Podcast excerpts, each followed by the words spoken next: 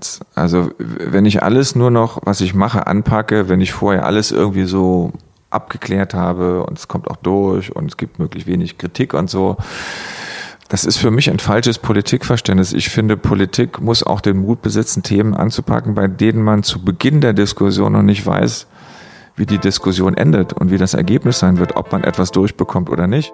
Buongiorno und herzlich willkommen zurück im Hotel Matze, dem Interview-Podcast von Mit Vergnügen. Mein Name ist noch immer Matze Hielscher und ich treffe mich mit großen und kleinen Künstlern, mit smarten Unternehmern und schlauen Typen und versuche herauszufinden, wie die so ticken. Der erste Gast nach meiner Sommerpause ist der Justizminister Heiko Maas. Im längsten Interview seiner bisherigen Amtszeit sprechen wir über den Alltag im Ministerium, darüber, welche Themen und Gesetzesänderungen auf seinen Tisch kommen, seinen Terminkalender, wie er zwischen all den Aufgaben und Auftritten den Überblick behält und wie er mit Kritik und Gegenwind umgeht. Denn den bekommt er, den Gegenwind. Heiko Maas wird in sozialen Netzwerken, muss ich nur mal seine Facebook-Seite angucken, und bei öffentlichen Auftritten teilweise sehr, sehr heftig angefeindet und beleidigt. Er bekommt Morddrohungen in seinem privaten Briefkasten wurde eine Pistolenkuh gefunden und im Mai hat eine rechtsradikale Gruppe versucht, das Justizministerium zu stürmen. Das muss man sich mal vorstellen. Mich interessiert, wie er damit umgeht, was er dagegen unternimmt, wie es ihn und seine Familie und sein Familienleben vielleicht sogar beeinflusst. Wir reden über Demokratie, Meinungsfreiheit und die Wichtigkeit von Diskussion. Ich bin sehr gespannt auf eure Reaktion und ein bisschen nervös. Mir ist wichtig, dass ihr wisst, dass das Hotel Matze, so wie ich sehe, ein neutrales Medium ist und ein neutraler Ort. Ich wollte hier herausfinden, wie der Alltag eines Ministers aussieht, wie jemand, der so im Mittelpunkt steht, damit umgeht und natürlich, wie Heiko Maas ganz, ganz unabhängig von seiner Partei so tickt. Ich freue mich, wenn ihr den Podcast teilt und bewertet. Ich freue mich über E-Mails und ich freue mich natürlich jetzt ganz frisch erholt auf viele, viele Gespräche in den nächsten Wochen und Monaten und sogar Jahren. Aber jetzt ist einmal viel Vergnügen im Hotel Matze mit Heiko Maas. Heiko Maas äh, mhm. sitzt vor mir im Hotel Matze, an einem sehr, sehr schönen Zimmer, finde ich, mit viel Licht und äh, interessanter Kunst. Ja, vor allen Dingen hell. Hier ist, ist eine hell. Wand nur aus Glas und deshalb kommt hier viel Licht rein. Das ist auch gut so. Kannst du dir so ein Büro aussuchen oder ist es klar, wenn du, als du hierher gekommen bist, das ist dein Büro? Oder konntest, hättest du jetzt auch ein anderes nehmen können? Also ich habe jetzt das genommen, das man mir zugewiesen hat oder gegeben hat, aber wahrscheinlich, wenn man will, dann kann man sich auch irgendwie ein anderes aussuchen, aber das hier ist okay für mich. Du hast erst gerade schon kurz erzählt, dass du auch am Anfang, als du hergekommen bist, dass du hier geschlafen hast auch. Genau. Ähm, als ich Justizminister wurde, das ging alles ein bisschen schnell. Ich hatte ja keine Wohnung in Berlin und hatte auch keine Lust, irgendwie, als ich hier im Ministerium angekommen bin, mir eine zu suchen. Und weil ich schon du genug keine zu, Lust? Nee, ich hatte schon genug zu tun, nicht auch noch eine Wohnung zu suchen. Und habe dann tatsächlich, hier ist so ein Ruheraum, ähm, mir da ein Bett reingestellt und habe die ersten drei Monate hier gepennt was sich nicht gut auf meinen Gemütszustand ausgewirkt hat, denn wenn man morgens aufsteht und die Tür aufmacht und dann vorm Schreibtisch im Büro steht, das sollte man sich nicht so allzu lange antun. Haben die, also zwei Fragen, die sich mir stellen, natürlich zum einen Hygiene. Ist auch eine Dusche. Also okay, gut. ist eine Dusche, also äh, Dusche, Kühlschrank, Bett, Kleiderschrank. Das, das geht. Und äh, die andere Frage ist natürlich, die haben wahrscheinlich deine Mitarbeiter, waren die dann neu für dich? Oder hast du Leute mitgebracht? Ähm, ich habe einen mitgebracht, die anderen 700 waren neu. 700 Leute arbeiten hier? Ja, hier arbeiten insgesamt 700. Den begegnet man natürlich nicht so oft, aber ähm, einer ist aus dem Saarland mitgekommen mhm. und äh, zwei, die ich auch schon gekannt habe, sind dann mit ins Justizministerium gekommen. Aber das, das Gros der Menschen, die hier arbeiten, habe ich vorher nicht gekannt. Also haben die wahrscheinlich gedacht, was ist denn das für ein schlecht gelaunter Typ, der da jeden Tag aus seiner Kammer kommt?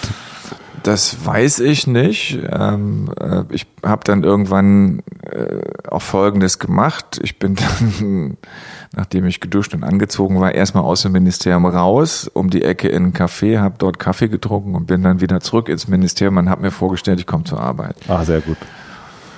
Ähm, Blogger und Podcaster und äh, Justizminister, Entschuldigung, haben hier so eins gemeinsam. Man weiß nicht, was die so den ganzen Tag eigentlich machen. Man sieht sie immer mal wieder, die Blogger eher im Internet und dich immer mal wieder im Fernsehen.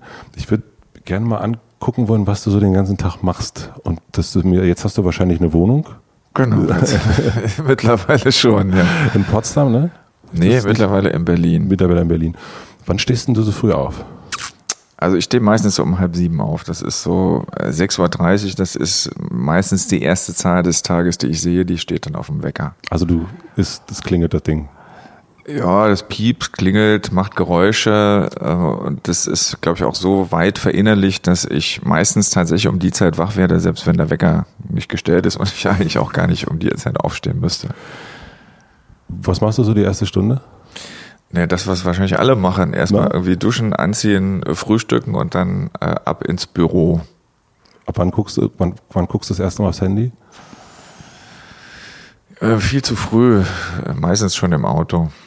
Aber nicht, also nicht äh, Schlafzimmer und dann direkt gucken. Äh, nee, so schlimm ist noch nicht. Nee. Und äh, machst du dann früh Sport oder liest du Zeitung oder bist du einfach nur so funktional und also im, im, Auto fange ich tatsächlich an, Zeitung zu lesen oder Online-Dienste mir anzugucken. Bei den Zeitungen ist es ja so, die meisten oder die großen Tageszeitungen kriegt man ja ab 8 Uhr am Abend vorher schon online. Mhm. Das ist auch eine Unart, die ich mir angewöhnt habe, dann abends schon irgendwie die Zeitung vom nächsten Tag zu lesen. Das äh, gibt dann etwas mehr Zeit am Morgen. Aber morgens sind es dann, weil ich die Tageszeitung schon meistens mir angeguckt habe, ich lese sie ja nicht ganz, sind es dann die Online-Dienste, weil die dann halt morgens schon nochmal aktueller sind als die, als die Zeitung, die am Tag davor geschrieben wurde. Und gibt es irgendwelche Sachen außerhalb tagespolitischer Themen, die dich dann interessieren? Also wo du so ein bisschen ein Hobby, was du mal ab und zu mal reinguckst oder was jetzt nicht mit deiner Arbeit zu tun hat? Also Sport ist irgendwas, wo ich auch gerne hängen bleibe. Ähm, also sowohl in der Zeitung als auch irgendwie online. Also Fußball, Radfahren äh, sind so die Sachen. Triathlon. Und wann bist du dann früh hier? Ähm, also das ist, hängt immer ein bisschen davon ab, äh, was los ist. Also äh, der Mittwoch ist so ein Sondertag, da findet immer um halb zehn die Kabinettssitzung im Kanzleramt statt und dann treffen wir uns schon um acht Uhr beim Vizekanzler im Außenministerium, frühstücken zusammen, besprechen die Kabinettssitzung. Äh, und ansonsten gucke ich, dass ich zwischen acht und halb neun dann irgendwann im Büro eintrudle, weil wir um Viertel vor neun morgens immer äh, unsere erste Lagebesprechung haben, in der die Presse ausgewertet wird, der Tagesablauf besprochen wird, Dinge, die aktuell dazugekommen sind, schon mal besprechen und was halt sonst so anliegt. Wenn man jetzt zur Presse, bei dir ist ja wirklich, äh, ich fand das in der Vorbereitung wirklich extrem krass. Da ist ja wirklich jeden Tag kommt irgendeine Meldung von dir rein, so gefühlt zumindest. Ne? Das ist dann, ähm, also am Dienstag war es dann, du warst in Dresden und in Zwickau. Äh, heute gab es dann direkt eine DP, DPA-Meldung zu Erdogan, glaube ich.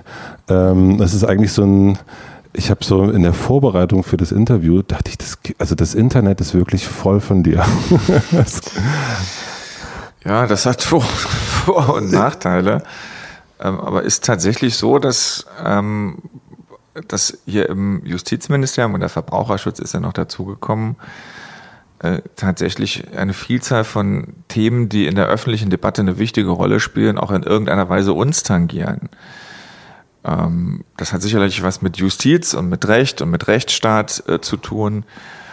Ähm, aber es ist manchmal sind es ja die Dinge, manchmal wird ja der Tagesablauf völlig über den Haufen geschmissen, weil morgens irgendwas in der Zeitung läuft oder im Fernsehen äh, oder im Radio läuft, was dann den ganzen Tag bestimmt politisch. Zum Beispiel?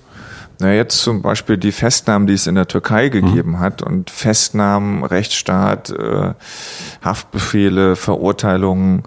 Das sind alles Dinge, die natürlich den Justizminister als solchen betreffen. Das hat man natürlich irgendwie nicht äh, vorher gewusst und insofern äh, ist, ich weiß gar nicht, ob das, was im Terminkalender steht, äh, öfter dann auch so den Tag bestimmt oder ob eher sogar der Terminkalender morgens über den Haufen geschmissen wird, weil irgendwas passiert ist, was man vorher noch nicht wusste. Und wenn jetzt so Sachen über dich in der Zeitung stehen, also ähm, Pressespiegel, tangiert dich das irgendwie oder bist du da, ähm, also nimmst du das jetzt wahr, dass der Spiegel das geschrieben hat und die haben das geschrieben und oder ist das wie, wie, ich meine, das, du sagst es gerade, ne, das ist, das wird früh so durchgegangen, aber es ist ja wirklich sehr viel und man hat auch das Gefühl, dass es bei dir oftmals auch um so eine, da, da geht es nicht nur um eine, der hat das und das gemacht, sondern es ist ganz oft auch so eine, ne, so eine kurze Meinung dazu. Ähm, wie, wie, wie, wie packst du das so, schiebst du das so weg oder?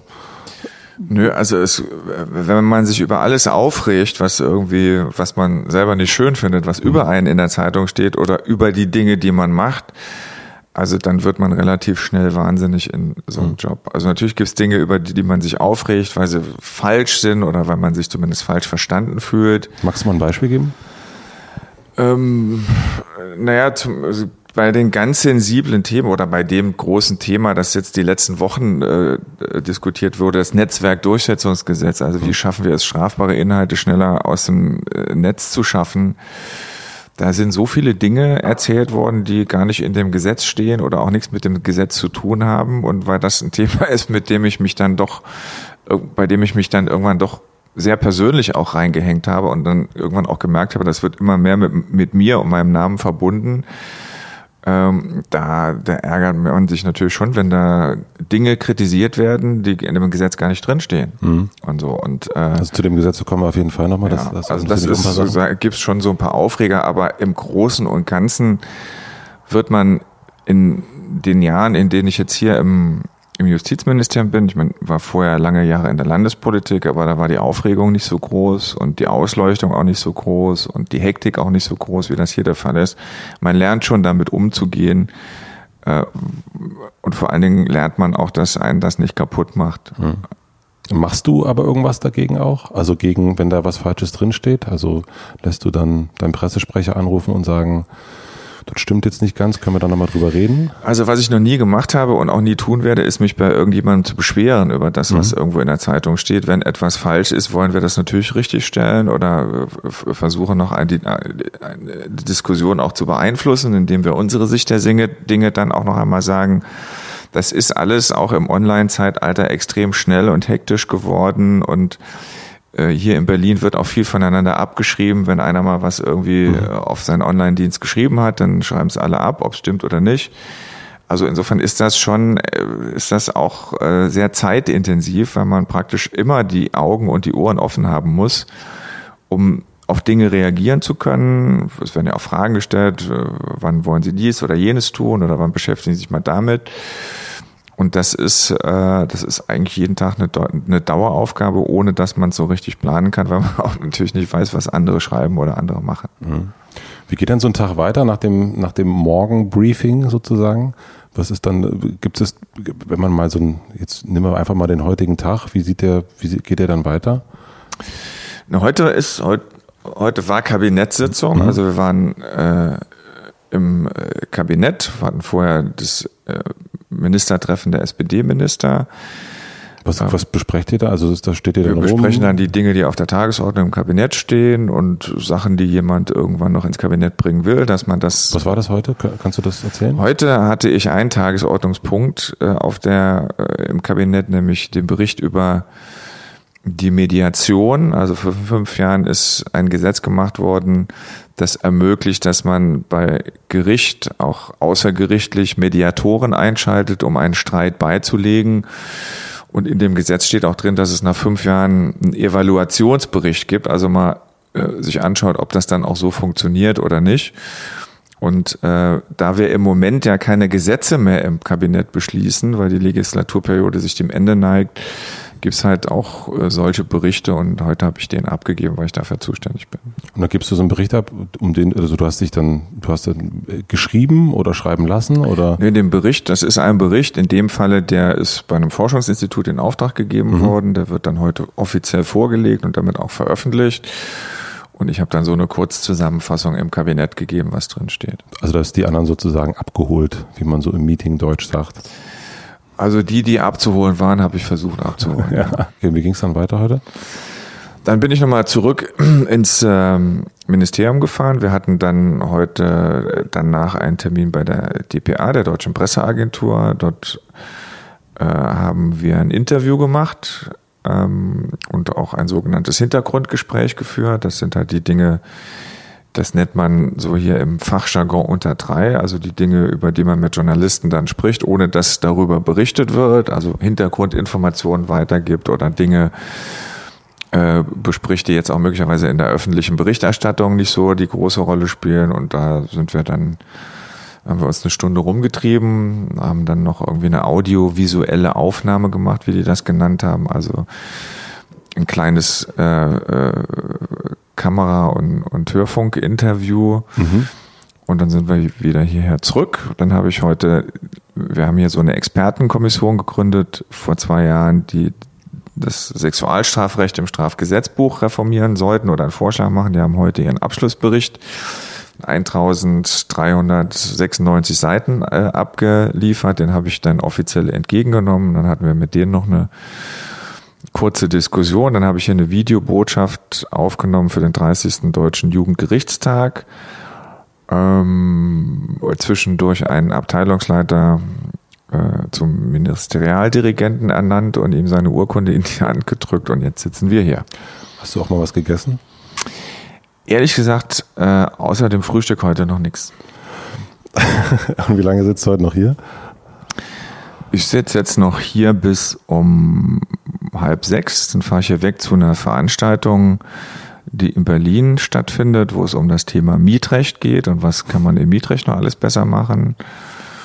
Und dann gucken wir mal, wie die lange dauert. Und danach habe ich dann noch eine Veranstaltung äh, nach acht. Da geht's äh, um das Urheberrecht, auch in Europa und äh, die Filmwirtschaft und was für die wichtig ist und was auf europäischer Ebene in alles noch geregelt werden muss, dass auch es in Deutschland noch eine florierende Filmwirtschaft gibt und auch in Deutschland noch Filme gedreht werden können und finanziert werden können und das alles wirtschaftlich eine Basis hat.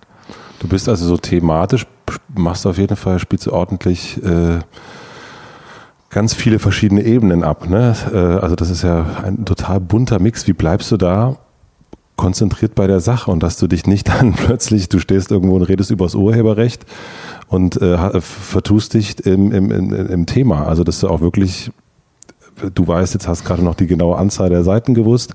Also diese Konzentration, ich meine, da kann ja auch das mal. Aber nur, weil ich gerade eben mal geguckt habe, also als die mir den Bericht übergeben haben und der war so dick und so schwer und dachte, wie viele Seiten sind das denn hier?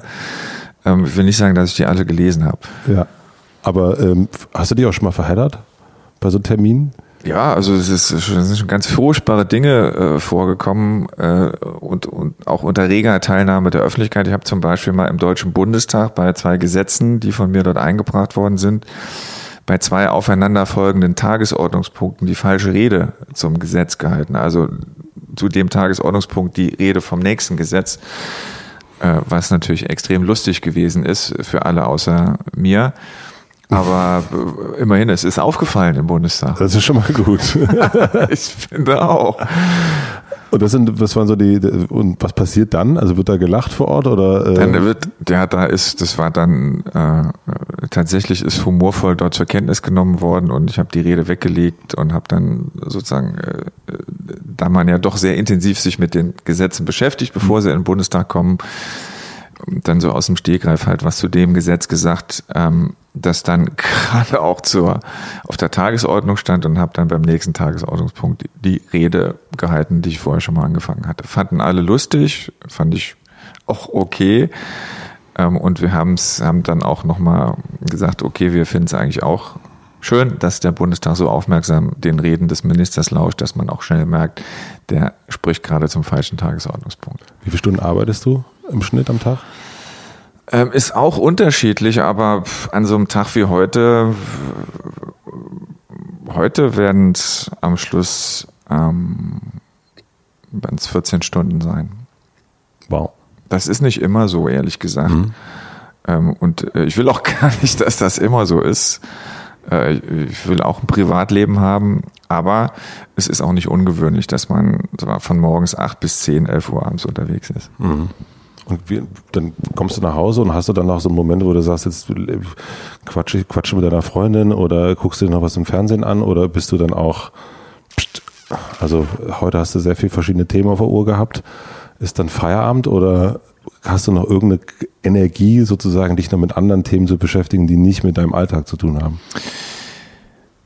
Also ehrlich gesagt, ähm, will ich mich dann gerade mit den Themen des Alltags äh, beschäftigen. Mhm. Und zwar mit ganz, äh, mit, mit lauter Banalitäten. Erzähl mal so eine Banalität. Um, naja, um irgendwie, äh, was weiß ich, ob ich noch genug Hemden habe, um irgendwie die Wochen zu überstehen und, und dass ich mich auch darum kümmern muss. Kümmerst du dich selber um deine Hemden? Ja, ich muss mich selber um meine Hemden kümmern. So, also dass genug da sind, dass sie gewaschen sind. Ich, äh, Schaffst du die dann in die Reinigung? Oder? Ja, entweder schaffe ich sie in die Reinigung oder ich äh, bügele sie tatsächlich auch selber. Das ist je nach Zeitbudget, geht aber auch. Du stehst wirklich jetzt früh da oder abends und nee, bügelst nicht früh da und auch nicht ständig, aber ich bügele auch schon mal selber Hemden. Hemden ist nicht so schwer. Ja, nee, das glaub, also ich krieg's nicht hin. Also meine Frau, also ich nutze den Trick meiner Mutter, die sagte immer, ne, einmal dumm gestellt reicht fürs ganze Leben. Ja, ich dachte auch irgendwie, es gibt ja Hemden irgendwie bügelleicht oder faltenfrei, keine Ahnung, in der Hoffnung, dass man die nicht bügeln muss, aber es ist alles Quatsch. Am Schluss muss man sie dann doch mit dem Bügeleisen strapazieren. Ist das nicht hart, dass man so als, man ist dann Minister, man ist so in, in äh, wenn man so auf die Webseite guckt, ist dann so, da gibt's dann nicht mehr viele, äh, die dann äh, mit Angela Merkel dastehen, da muss man seine Hemden selber bügeln? Also, nee. ich denke man nicht manchmal, oh, jetzt, ich habe ja, so viel Erfolg. Kümmerst du dich selber um deine Hemden? Ja, ich muss mich selber um meine Hemden kümmern. So, also dass genug da sind, dass sie gewaschen sind. Ich, äh, Schaffst du die dann in die Reinigung? Oder? Ja, entweder schaffe ich sie in die Reinigung oder ich äh, bügele sie tatsächlich auch selber. Das ist je nach Zeitbudget, geht aber auch. Du stehst wirklich jetzt früh da oder abends und nee, bügelst nicht früh da und auch nicht ständig, aber ich bügele auch schon mal selber Hemden. Hemden ist nicht so schwer. So, und das versuche ich ehrlich gesagt auch, auch dauerhaft zu machen. Das heißt, irgendwie auch ganz normal selber einkaufen zu gehen, äh, selber Auto zu fahren, ähm, nicht immer mit Sicherheitsbeamten da rumzulaufen, sondern sich auch mal ganz frei äh, bewegen zu können. Das geht, denn in der Demokratie ist es so, irgendwann ist man halt nicht mehr Minister. Und es gibt welche, die gewöhnen sich so schnell an all das drumherum, Dienstwagen, Personenschutz, immer erste Reihe, ähm, die haben echt ein Problem, wenn sie irgendwann mal feststellen, das ist eigentlich nicht der Person geschuldet, sondern das war alles nur diesem Amt geschuldet. Mhm. Und deshalb finde ich so als Präventivmaßnahme weiterhin äh, ein ganz banales alltägliches Leben zu führen, finde ich eigentlich sehr sinnvoll. Hast du so eine To-Do-Liste? Oder ist das einfach alles nur Kalender? Ähm, also äh, mein Kalender diktiert mir schon irgendwie den Tag. Mhm. Und äh, auch wenn es sich blöd anhört, ich schreibe mir auch private Termine in den Kalender, mhm. damit die dienstlichen Termine nicht auch die private Zeit noch wegfressen. Also das Maß an Organisation braucht man schon mit einem Kalender, bei dem halt, der halt wirklich auch stimmt und der auch belastbar ist, der sowieso dann immer wieder mal verändert oder korrigiert werden muss.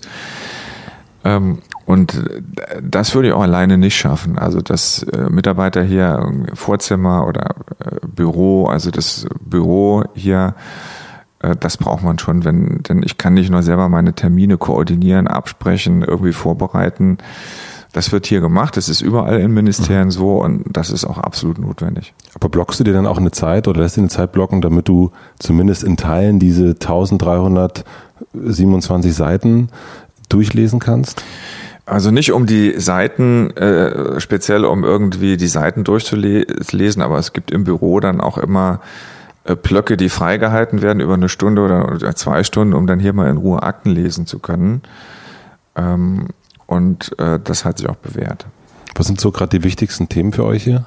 Also was so, wenn ihr sagt, das hat, es gibt ja wahrscheinlich schon eine Art Priorisierung neben den alltäglichen Sachen, die dann reinkommen, wie heute äh, mit der Türkei. Gibt es gerade so eine, keine Ahnung, so eine Top 3, was so für dich oder für euch hier äh, Prio hat? Ja, wir hatten ja jetzt vor kurzem die, die letzte Sitzungswoche des Bundestages und da standen eigentlich äh, drei Themen, die jetzt wirklich ganz bis zum Schluss, das war auch die letzte Sitzungswoche, es wird nur noch im September pro forma noch eine Haushaltssitzung geben und das waren die drei Dinge, die uns am Schluss mit am intensivsten beschäftigt haben. Das waren erstens die Rehabilitierung schwuler Männer, die nach dem äh, Paragraph 175 früher verurteilt worden sind.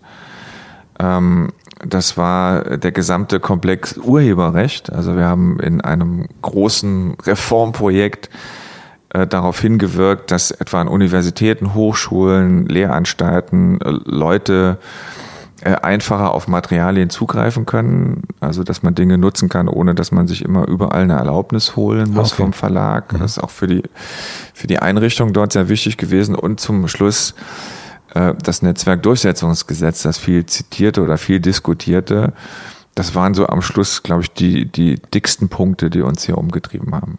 Und jetzt aktuell?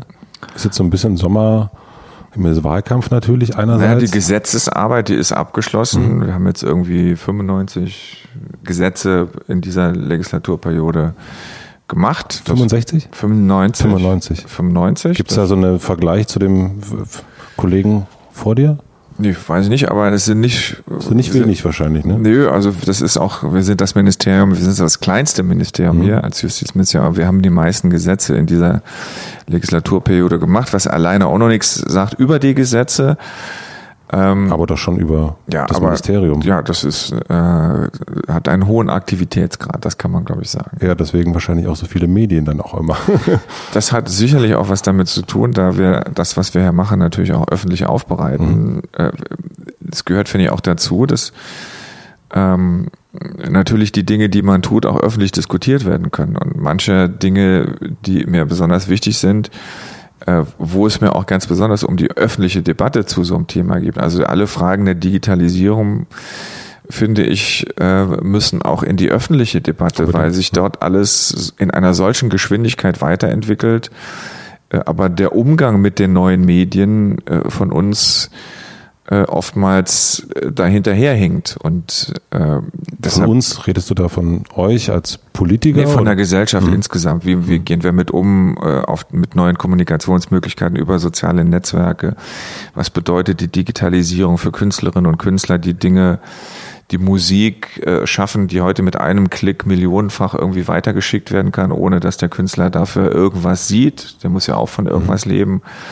Also da ist die technische Entwicklung und die Digitalisierung, die ist so dynamisch, und äh, da hinken wir oft hinterher, äh, was wir wie regeln müssen, äh, damit damit es auch funktioniert und äh, damit die Leute auch damit klarkommen können und damit auch Rechte, die man hat, an die man gewöhnt ist, in der analogen Welt, auch in der digitalen Welt gewahrt bleiben. Wie, kommt so ein, wie kommt so ein Gesetz zu dir auf den Tisch?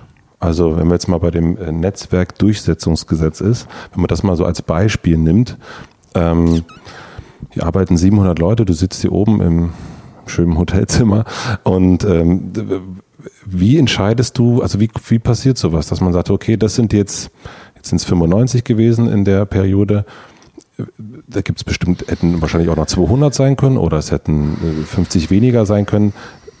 Wie entscheidest du oder wonach entscheidet sich das, wo ein Punkt drauf gemacht wird? Also viel mehr hätten es nicht sein können, weil ich glaube, mit 95 Gesetzen in einer Legislaturperiode sind wir hier an der Kapazitätsgrenze. Also das ist auch ich schon, auch, also, schon einiges, was wir hier den Mitarbeiterinnen und Mitarbeitern abverlangt haben. Aber auf der anderen Seite, die wollen ja auch irgendwas bewegen. Und ich glaube, das ist denen lieber, als da rumzusitzen und nichts zu tun. Ähm, so, und bei dem, bei dem Netzwerkdurchsetzungsgesetz mussten wir ja erstmal die Entscheidung treffen, machen wir überhaupt ein Gesetz? So, und deshalb haben wir ja erst 14 Monate mit, mit Facebook, Twitter und YouTube da in so einer Taskforce zusammengesetzt und haben versucht, ohne gesetzliche Regelung die Probleme, die es da gibt. Lass uns mal einmal kurz schaffen. einen Schritt noch zurückzugehen. Also wirklich in dem Moment, wo du sagst, okay, jetzt gehen wir das Thema an. Also es muss ja, bevor du zu Facebook gegangen bist, also was ist so eine Ja, initiale aber das hängt, das hängt ja auch damit zusammen. Es, oftmals stellt sich ja auch die Frage, macht man Gesetz oder kriegt man aus, auch was irgendwie anders gelöst? aber das bei, Thema. Bei, ja, das Thema hat, was uns hier einfach beschäftigt hat und weil ich, weil in den letzten beiden Jahren die Hasskriminalität in Deutschland um 300 Prozent gestiegen ist und die Plattformbetreiber eigentlich sich nicht in der Verantwortung gesehen haben und ich Aber das für einen jemand- unhaltbaren Zustand gehalten habe. Aber bist du dann jemand, der sagt, lass uns da mal drüber reden oder kommen In dem Falle war das so. Also andere Gesetze, die sind im Koalitionsvertrag vereinbart. So, und das arbeiten wir hier ab. Okay. So, also da Da führen gibt es die. To-Do-Liste sozusagen. Genau, da Mhm. führen wir, die To-Do-Liste steht im Koalitionsvertrag, also da führen wir Aufträge aus. Aber bei diesem Gesetz äh, haben wir einen Missstand erkannt und wollten darauf reagieren. Wir haben mit den Unternehmen gesprochen, ob es mit oder ohne Gesetz geht, haben 14 Monate mit denen darum fabuliert, es ist nichts passiert und dann haben wir irgendwann entschieden, wir machen ein Gesetz. Mhm. Sondern die dann haben wir hier die fachlich zuständigen Mitarbeiter zusammengerufen, dann haben wir uns überlegt, was können wir da machen, wie kann das gehen. Die haben dann den Auftrag bekommen, einen Vorschlag zu machen und irgendwann ist das dann hier gelandet. Das haben wir dann zusammen noch einmal besprochen und irgendwann war es fertig und dann haben wir es ans Kanzleramt geschickt und dann im Kabinett so beschlossen.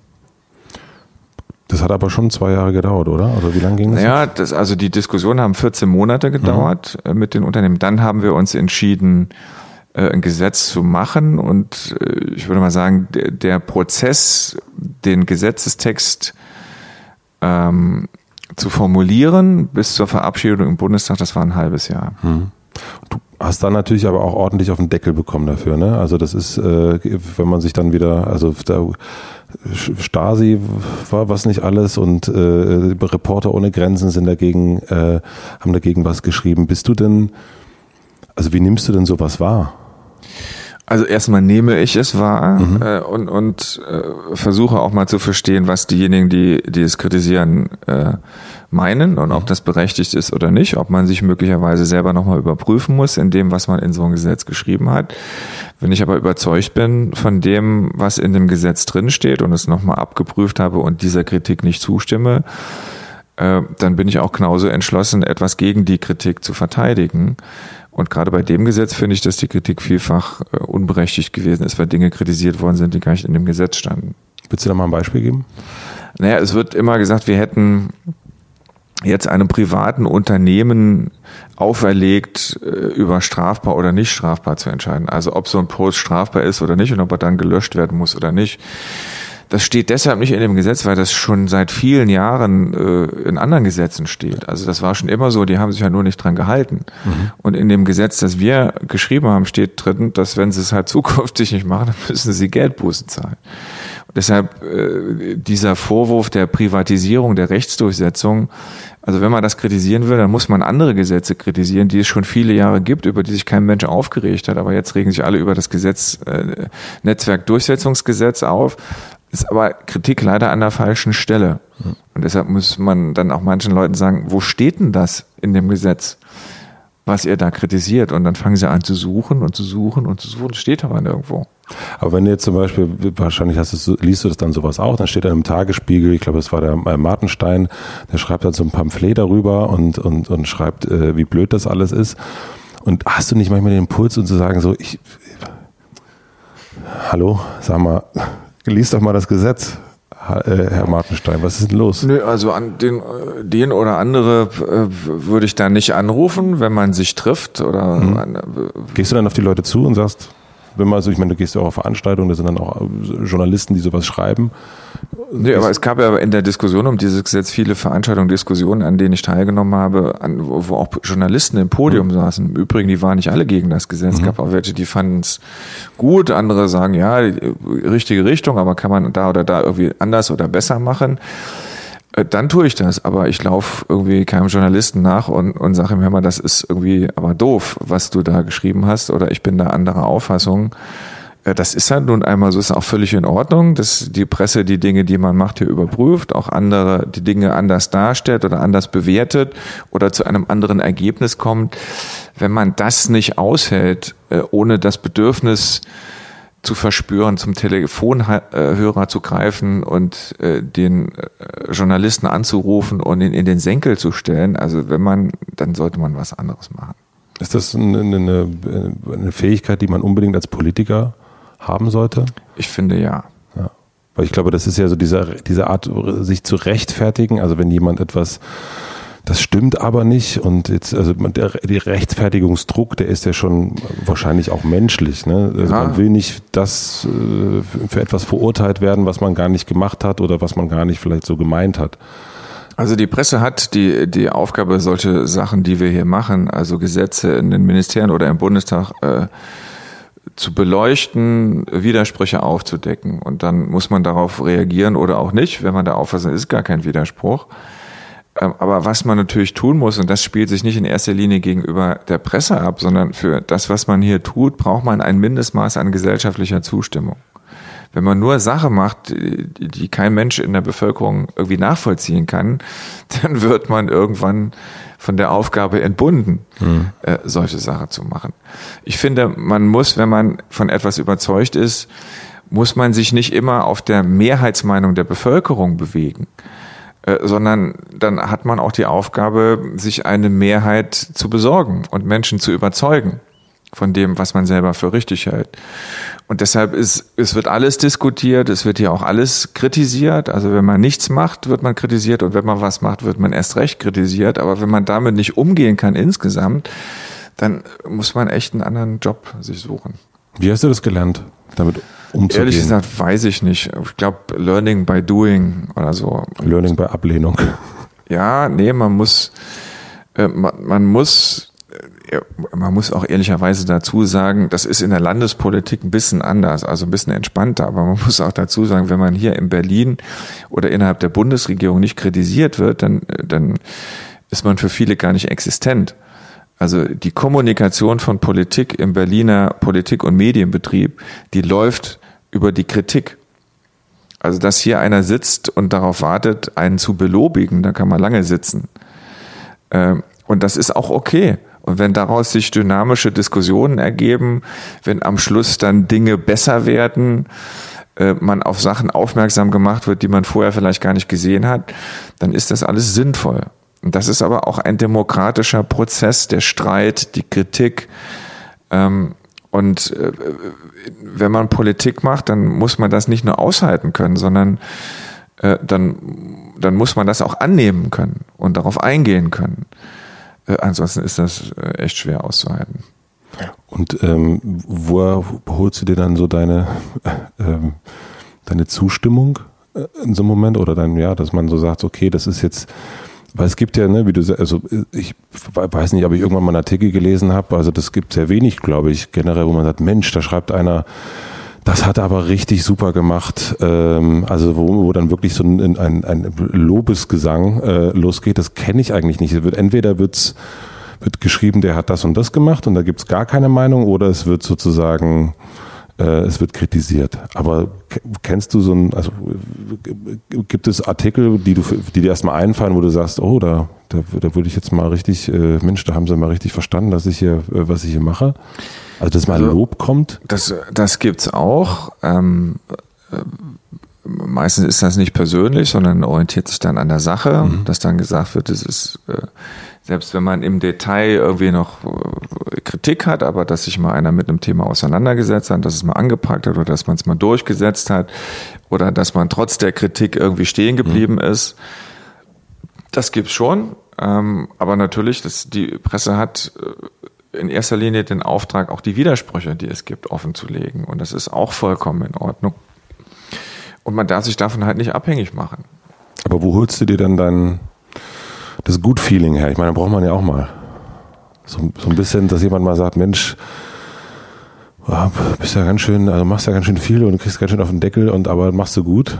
Also gibt's, also gibt's Momente, wo du, also die, äh, der, der Thailand-Urlaub sozusagen im täglichen Leben? Das gibt's auch. Äh, dafür muss man auch nicht zu Journalisten gehen. Das ist auch, glaube ich, nicht nee, nee, klar. Aufgabe. Nee, nee. Aber, das meine ich auch nicht. Also aber es ist ja auch ein Irrglaube zu meinen, dass all das, was in den großen deutschen Tageszeitungen steht, äh, äh, die öffentliche Meinung ist. Es ist die veröffentlichte Meinung, aber nicht die öffentliche Meinung. Und wenn man ähm, unterwegs ist. Ich bin jetzt die letzten zwei Tage in, in, in Dresden, in Zwickau, aber auch in Bayern unterwegs gewesen. Man trifft ja ganz viele Menschen vor Ort und da gibt's halt auch durchaus äh, viele, die sagen, äh, wir finden das gut, was du machst. Gibt es welche, die das kritisieren und das ist auch alles in Ordnung, aber es gibt auch Menschen, bei denen man den Eindruck hat, ähm, die meinen das aufrichtig und man hat irgendwas gemacht, was sie gut finden und die sagen es auch. Das ist auch ein schöner Moment für einen Politiker. Hm.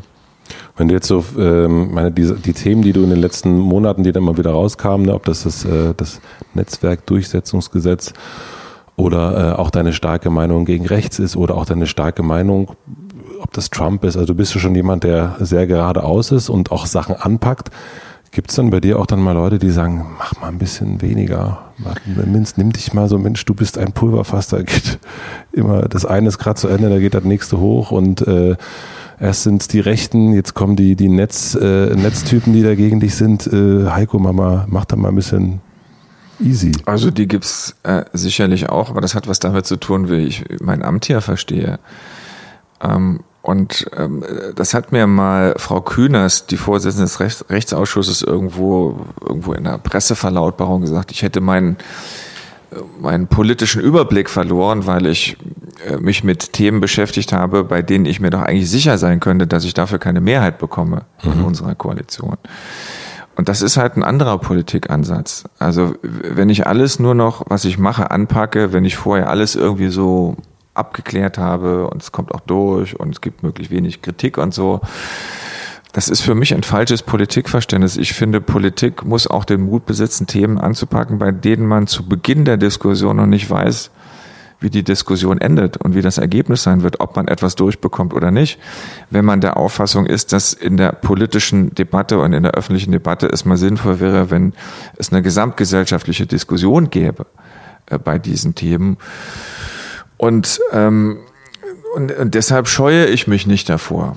Und ich finde sowieso, dass wir in Deutschland, äh, wenn ich mal die letzten Jahre zurückblicke, wir in Deutschland sowieso ähm, so ein wenig das Diskutieren verlernt haben. Es ging immer um Wohlstand und Wohlfahrt, das ist alles richtig, aber so die Grundwerte unseres Zusammenlebens, diese Diskussion ist plötzlich entbrannt, als die vielen Flüchtlinge zu uns kommen, als es darum ging, was sind eigentlich unsere Werte, was unterscheidet uns von anderen, wo sind wir bereit, unseren Wohlstand zu teilen. Ähm, das hat in Deutschland ja praktisch seit der Wiedervereinigung gar nicht mehr stattgefunden. Eine echte Wertedebatte und auch grundlegende Fragen, wie wollen wir zusammenleben in dieser Gesellschaft.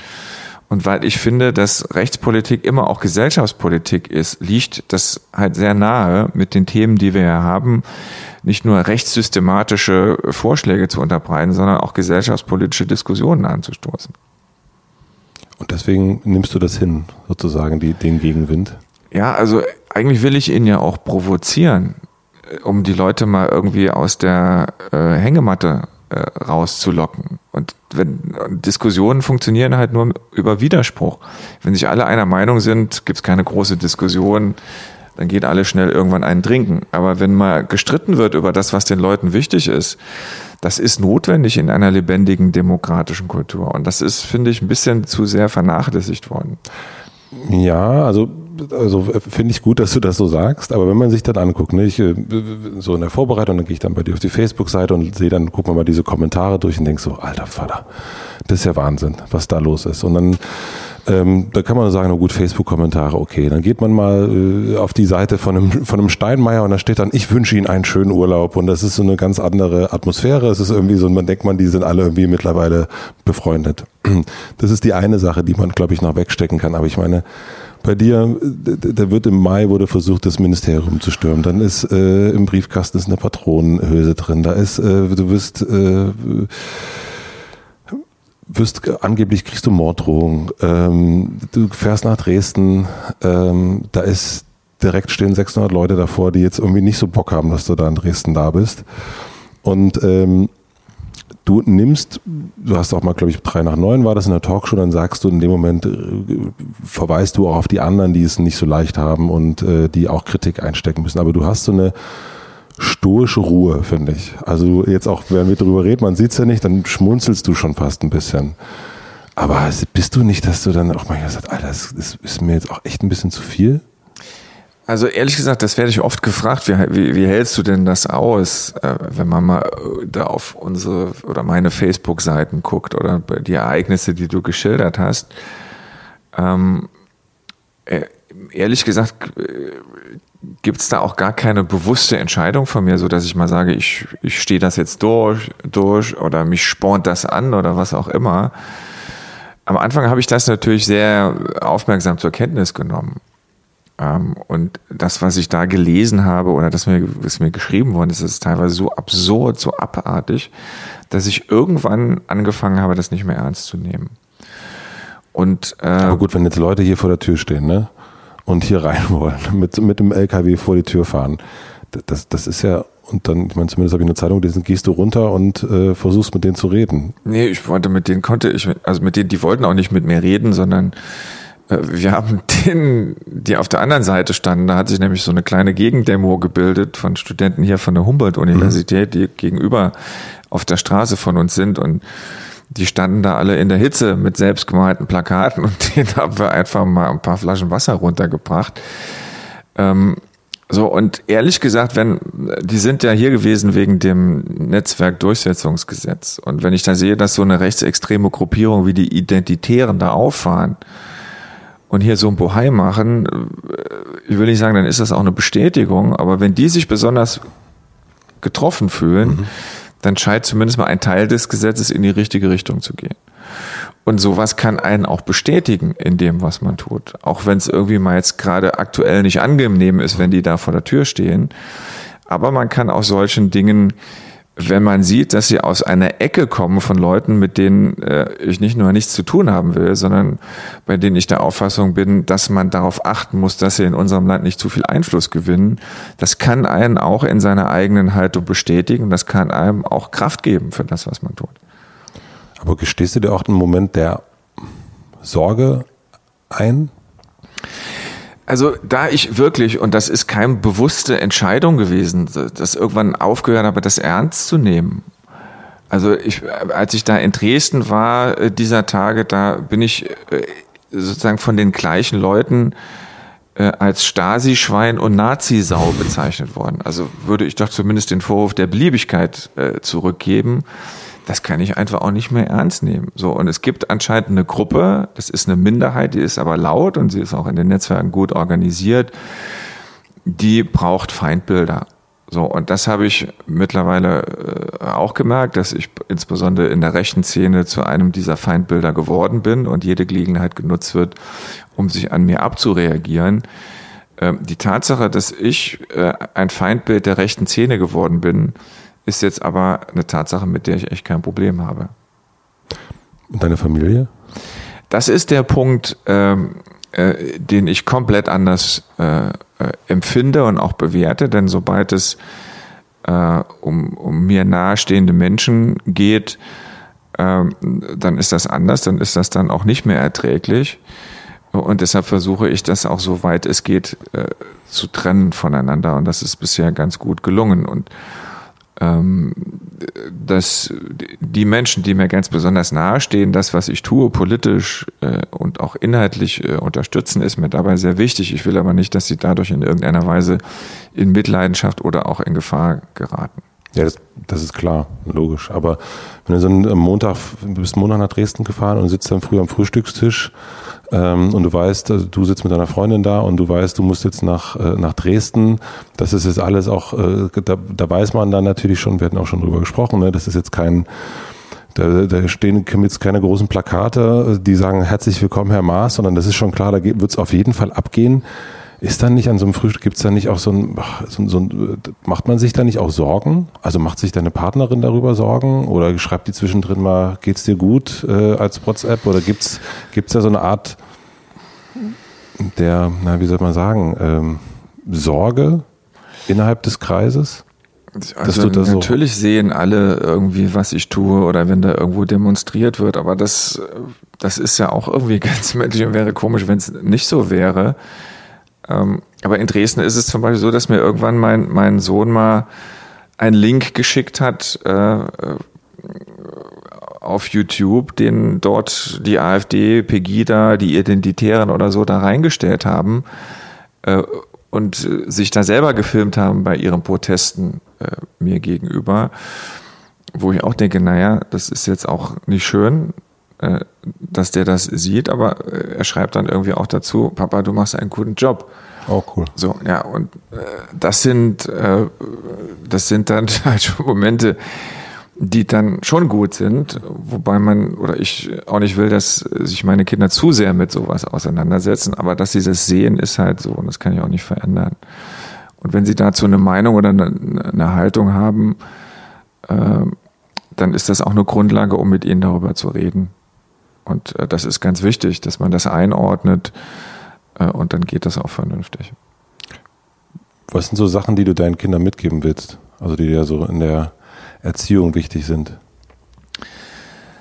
Ähm, Die Fähigkeit, äh, Neuem gegenüber offen zu sein, auch neugierig zu sein ähm, und äh, die Menschen, denen man begegnet, egal wo und egal wo sie herkommen, äh, vor allen Dingen mit einem zu begegnen, nämlich mit Respekt.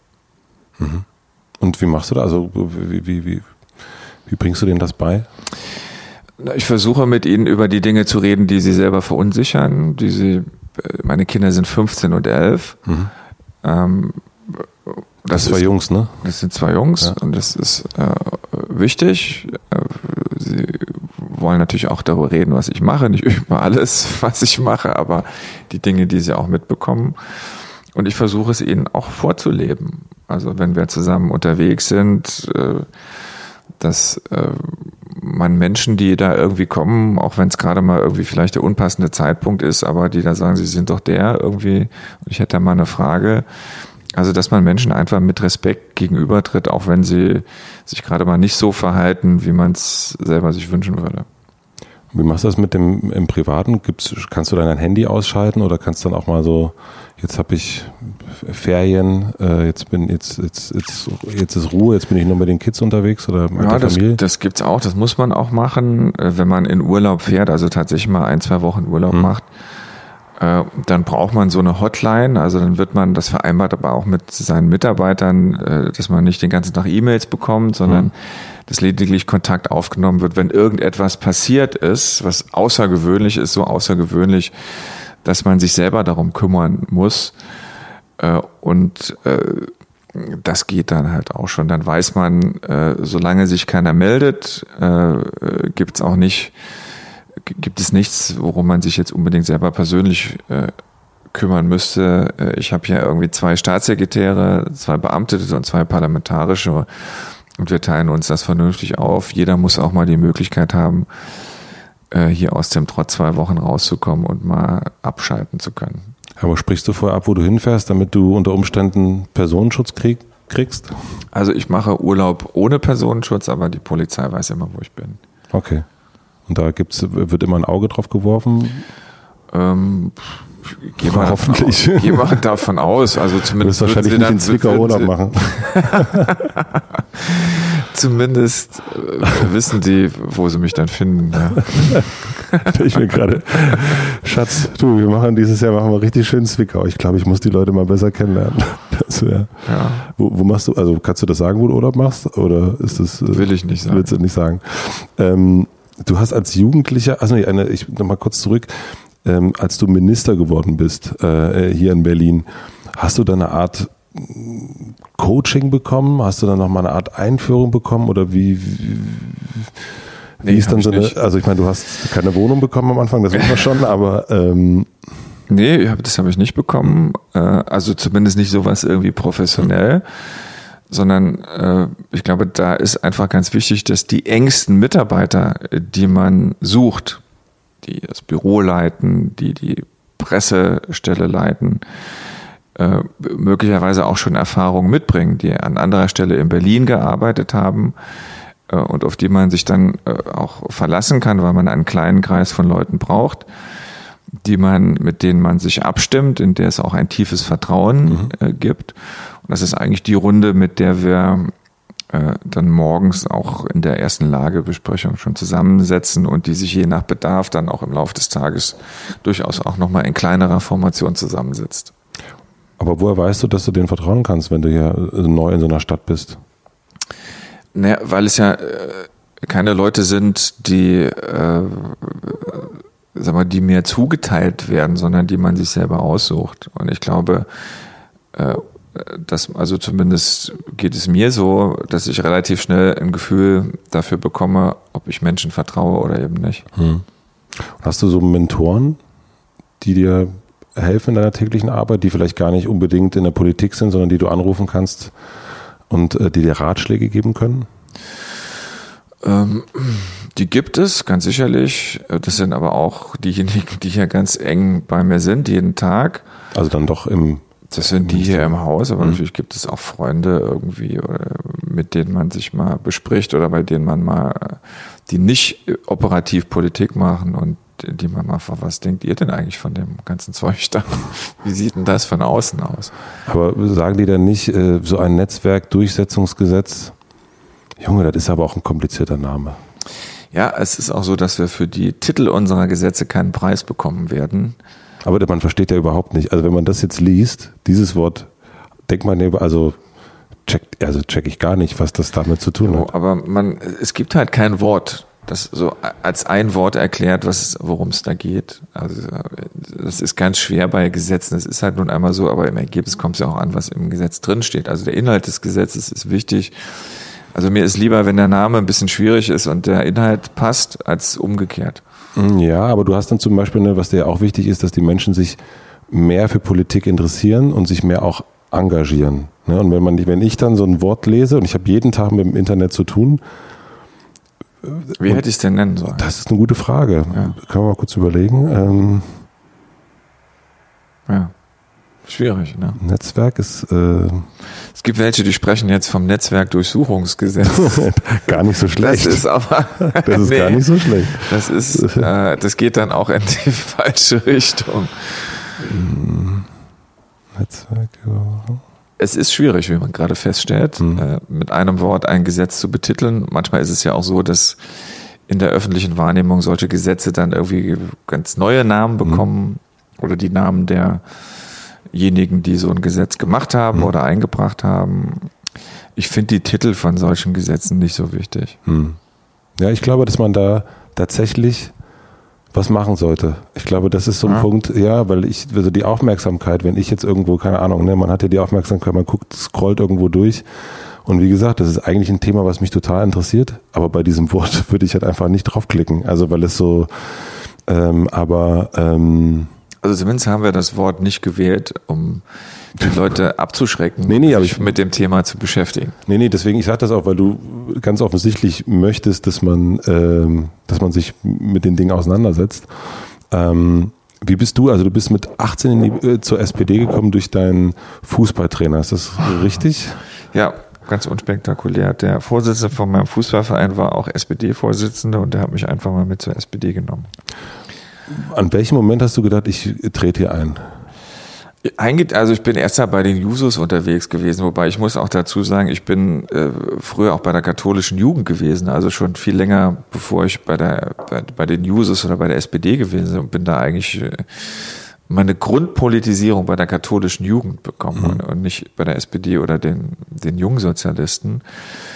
In die SPD eingetreten bin ich dann irgendwann während meines Studiums, meines mhm. Jurastudiums, weil ich irgendwie man dachte, naja, wenn man irgendwie Jura studiert hat, wenn man die Gesetze auslegen kann, dann weiß man Bescheid, äh, was geht und was nicht geht.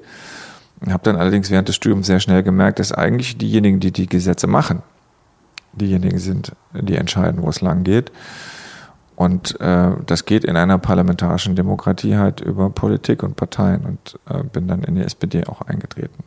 Aber gab es jetzt, das war so ein ganz reflektierter Moment oder? Ähm? Nee, es gab kein, äh, keine Erscheinung, äh, kein Erhellungserlebnis, äh, der mich dazu gebracht hat, sondern das ist ein Prozess gewesen. Ich bin da schon länger hingegangen, ohne Mitglied zu sein und irgendwann habe ich das auch mal konsequent mit, mit einem Mitgliedsantrag dann versehen.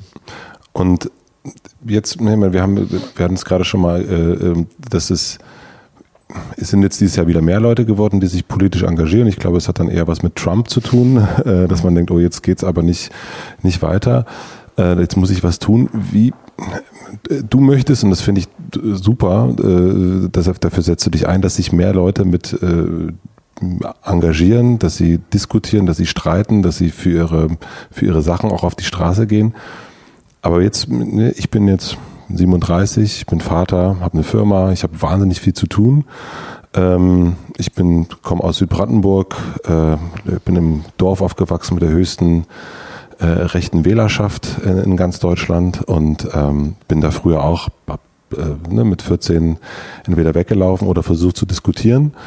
Ähm, und irgendwann, und da habe ich sehr viel gemacht und habe auch ne, von, von Musik, T-Shirts und was nicht alles. Ähm, und irgendwann aber kommt dann das Familienleben und dann kommt das, kommt Berlin und dann kommt auch die Blase und dann sind dann die Leute, die einen Man denkt, ja, die sind eh alle auf einer Seite, die fahren auch zum Flüchtlingsheim und schaffen Sachen weg, da muss man gar nicht so viel diskutieren.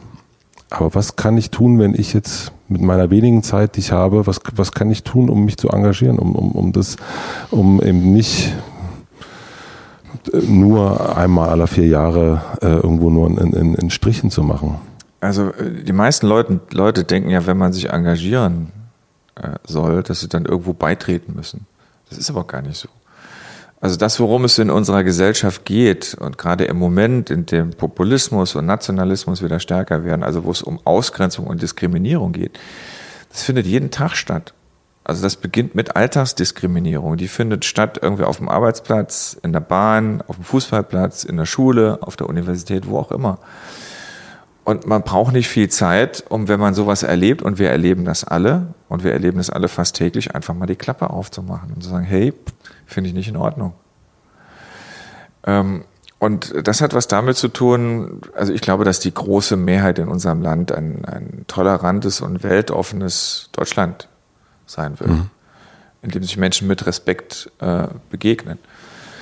Und die finden alle, dass sie zur schweigenden Mehrheit gehören. Und dass die Minderheit zwar laut ist, aber wir sind die Mehrheit. Und im Moment ist diese Minderheit echt laut, ist gut organisiert und die Mehrheit muss halt manchmal überlegen, ob das mit dem Schweigen im Moment so angebracht ist oder ob man einfach mal was sagt. Also man muss noch nicht mal irgendwo beitreten, man muss einfach nur mal was sagen. Gib mal ein Beispiel.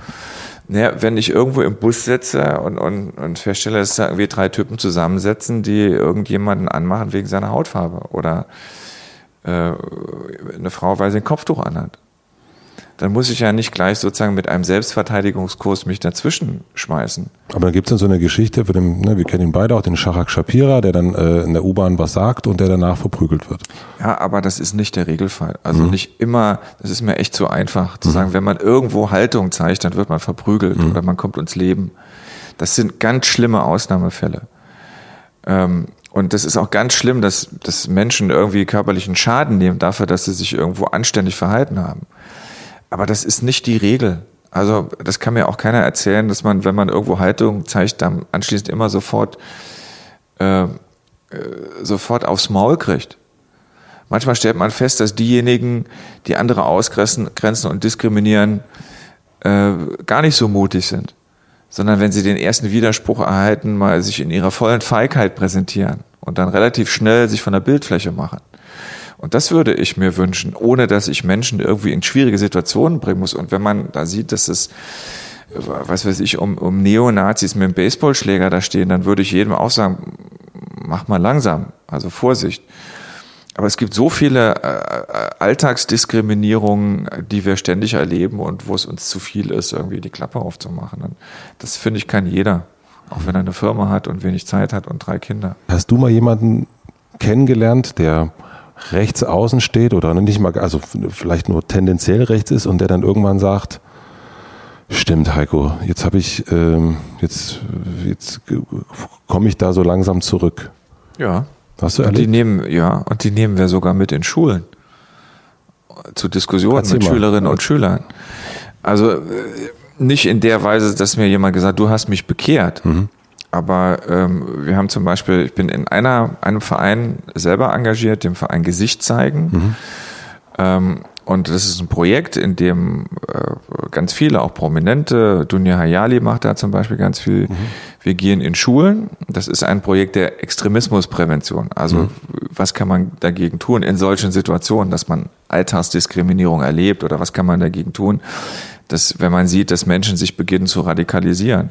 Und da gibt es äh, tatsächlich welche, die mal in der rechten Szene gesteckt haben, die sich aber da losgesagt haben, die wir mitnehmen in die Schulen, die davon erzählen, wie das war, wie sie da reingeraten sind, was sie selber finden, falsch gemacht zu haben und wie sie auch wieder da rausgekommen sind und wie gefährlich das ist, äh, wenn man irgendwann mal da drin steckt leider zu wenige. Mhm. Aber dafür, wenn es welche gibt, äh, die auch bereit sind, darüber zu reden, finde ich es ganz wichtig, dass man denen auch eine Bühne gibt, auf der sie das mal erzählen können. Mhm. Ja, unbedingt.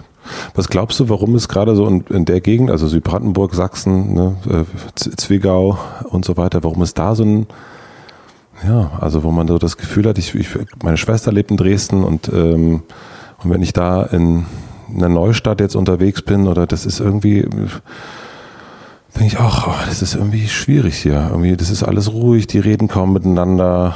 Ähm, dann steht man am Bäcker, stehen irgendwie 20 Leute, keiner redet miteinander und irgendwie ist es so, ein, so eine Unzufriedenheit. Und dann gehen da Leute auf die Straße und du denkst, fragst dich, worum gehen die eigentlich auf die Straße? Da leben doch gar keine Muslime oder so wenig. Wie, wie, die haben wahrscheinlich, also die Wahrscheinlichkeit, dass sie schon mal jemanden gesehen haben, ist ja schon äh, ziemlich gering. Warum ist das da so? Ja, warum gibt es da so viele äh, Rechte? Warum gibt es in meinem Dorf Gröden so viele Rechte? Ich glaube, weil in Teilen von Ostdeutschland und auch in Sachsen die rechte Szene einfach besser organisiert ist als sonst wo. Ähm, Im Übrigen ist es aber auch sehr unterschiedlich. Ich bin äh, vorgestern in Sachsen unterwegs gewesen, war erst in Leipzig, mhm. dort auf der Universität und hatte mit Studierenden äh, diskutiert, durchaus kritisch, aber total respektvoll und weltoffen. Und vor der Tür standen halt ein paar hundert Pegida, AfD, Identitäre, keine mhm. Ahnung. Also, dass man auf so engstem Raum sieht auf der einen Seite sitzen da ein paar hundert junge Leute, die, die weltoffen sind, die interessiert sind und die respektvoll mhm. sind, die nicht immer einer Meinung mit mir sind. Mhm. Und davor stehen Leute, die rufen nur hau ab. So. Und dann denke ich mir, naja, ich kann, ich fahre hier irgendwann wieder weg. Aber die anderen, die bleiben alle da. Und was passiert, wenn diejenigen in der Halle denjenigen vor der Halle mal begegnen? Beim Bäcker mhm. oder wo auch immer. Ähm, und äh, deshalb kann ich das nicht im Einzelfall beurteilen. Dann reden ähm, die nicht miteinander. Ja, anscheinend reden stehen. sie nicht miteinander. Und das ist wahrscheinlich das Problem. Das Problem besteht aber auch darin, dass in der Szene, die es dort gibt, vor allen Dingen in der rechten Szene, ja gar nicht mehr zugelassen wird, dass man ins Gespräch kommt. Also wenn man schon begrüßt wird mit Hau ab, ist irgendwie eine klare Ansage. Also ich will kein Gespräch, sondern Hau ab. Ähm, gut, was das für ein Beitrag irgendwie ist, soll halt jeder für sich äh, mhm. mal feststellen. Aber es ist so und das ist auch, finde ich, ganz gezielt gemacht. Da wird ja, es wird mit Feindbildern gearbeitet. Die brauchen ja auch Feindbilder. Mhm. Und äh, nachdem äh, die Flüchtlingsdiskussion nicht mehr in dem Umfang stattfindet, wie das äh, vor einiger Zeit noch der Fall gewesen, werden halt auch andere als Feindbilder genutzt. Und da muss ich halt auch herhalten. Ähm, aber ähm, ich glaube, dass da, dass das die, das sind dort auch eine Minderheit, glaube ich, auch in Dresden, auch in Sachsen. Die sind aber laut und gut organisiert und deshalb kommt es einem anders vor.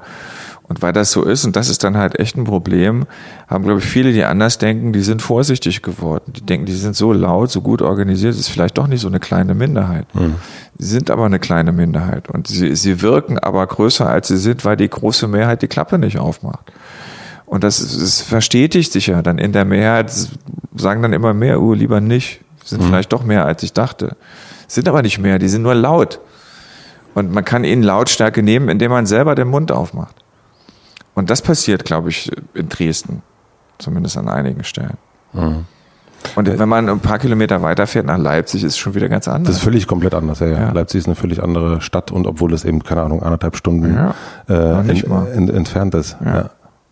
ja. ich finde das, äh, das, mich beeindruckt das immer wieder, also so im, im Negativen, wie sich das eben ich habe immer das Gefühl, dass es tatsächlich in den letzten Jahren eher mehr geworden ist, also so auch in, in meiner Heimat. Und wenn ich da gucke, wie das, und ich, äh, ich da hinfahre und denke, das ist eigentlich ja Wahnsinn, äh, mhm. und ich mhm. kann es gar nicht nachvollziehen, woher das kommt, weil es, es gibt de facto keine Ausländer da und es gibt diese Feindbilder überhaupt nicht.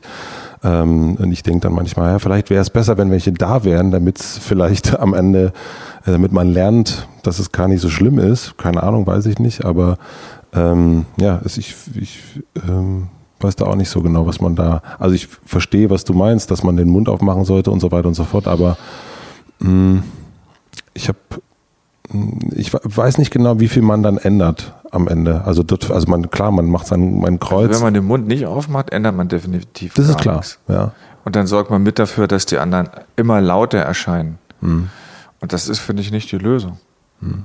Und ich glaube wirklich an diese Gesellschaft, ähm, und auch an, an ihre Weltoffenheit und ihre Toleranz. Ähm, nur manchmal habe ich halt so den Eindruck, uns geht's halt gut. Wir sind da eigentlich so ganz zufrieden und auch ein bisschen bequem und alles Mögliche, woran wir uns erfreuen, Freiheit, Rechtsstaat, äh, relativer Wohlstand, das sind alles Selbstverständlichkeiten. Es sind aber keine Selbstverständlichkeiten. Wenn wir uns umgucken um uns herum in Europa, stellen wir jetzt schon fest, dass es keine Selbstverständlichkeiten sind. Und manchmal muss man die Werte, über die man so froh ist, sie nicht nur erleben, manchmal muss man sie eben auch verteidigen. Jeder in dem Rahmen, den er für sich selber für möglich hält. Ähm, aber immer nur die Werte leben, die ja andere für uns irgendwann mal geschaffen haben oder erstritten haben, das ist ein bisschen zu wenig. Ich habe noch ähm, drei schnelle Fragen fürs Ende. Was lernst du gerade, was du noch nicht so gut kannst? Französisch. Ein Kurs? Nee, aber ich habe wieder angefangen, Französisch zu lesen. Ich komme aus dem Saarland und da haben wir es in der Schule mal gelernt. Ich habe es irgendwann dann total verlernt und das hat mir so gestunken, dass ich jetzt mal nochmal angefangen habe, auf französische Texte zu lesen. Kannst du einen Satz auf Französisch sagen? Nee, will ich nicht. ähm, was möchtest du gewesen sein? Was möchte ich gewesen sein? Ja. Wieso gewesen sein? Naja, wenn man so, wie, also, wie möchtest du in Erinnerung bleiben? So könnte man es. Ach so, also wie so man.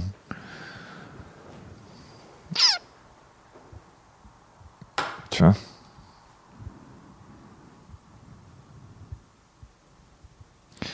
Also ich glaube, ähm,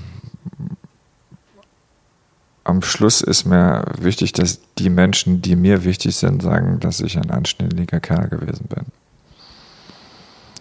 Das ist schön. Das würde mir schon reichen. Und die letzte Frage, ähm, stell dir vor, ich habe ein großes Plakat für dich gebucht. Äh, also ich meine, du bist jetzt schon oft in den Medien, aber ähm, du darfst entscheiden, was auf diesem großen Plakat direkt am Alexanderplatz, welcher Satz von dir draufsteht für eine Woche. Mir würde ein Wort reichen, Respekt. Super. Ja, finde ich auch. Vielen herzlichen Dank für deine Zeit. Gerne. Ich, äh, äh, ich sag mal, ich wünsche dir einen schönen Sommer und äh, wenig, weniger Termine. Das war jetzt das längste Interview meiner Amtszeit. Wirklich? ja, wirklich. Aber das finde ich aber schön. Ich hoffe, es war ja. in Ordnung für dich. Total. Es, ist, es ging auch, war auch anders als alle anderen.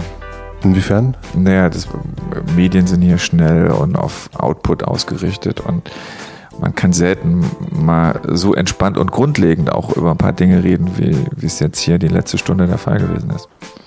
Das freut mich doch. Ja. Dankeschön. Gerne. Vielen herzlichen Dank fürs Zuhören. Wie immer freue ich mich, wenn ihr den Podcast bewertet, wenn ihr ihn kommentiert, wenn ihr ihn teilt, wenn ihr ihn nochmal anhört. Das hilft mir und das hilft dem Podcast bekannter zu werden. Vielen, vielen herzlichen Dank dafür. Das finde ich großartig und wie immer, ich freue mich auch über die Mails und Vorschläge, welche Gäste ich in den nächsten Podcast mal einladen sollte. Am Ende gibt es immer einen kleinen Tipp und der passt, glaube ich, heute ganz gut. Dann ist es der Clarify Podcast von Spotify. Und damit möchte Spotify Klarheit schaffen zur Bundestagswahl. Visavi trifft sich dort mit deutschen Künstlern und spricht mit ihnen über Themen, die vorher von Spotify-Nutzern gewählt wurden. Mit Clouseau spricht sie zum Beispiel über Nachhaltigkeit, mit Contra K darüber, wie man sich engagieren kann. Mit den Lochis redet sie über Schule und Bildung. Zwischendrin gibt es immer wieder so Nützliches und Informatives von der Aufstimme und am Ende hat man wirklich vielleicht ein bisschen mehr Klarheit und weiß, wo man am 24.09., denn da ist die Bundestagswahl, sein Kreuz hinmachen sollte, möchte, will, kann. Auf jeden Fall aber muss ein Kreuz sein. Vielen herzlichen Dank fürs Zuhören. Viel Spaß mit dem Clarify Podcast. Wir hören uns wieder in zwei Wochen. Bis dahin eine gute Zeit. Gute Nacht. Euer Matze.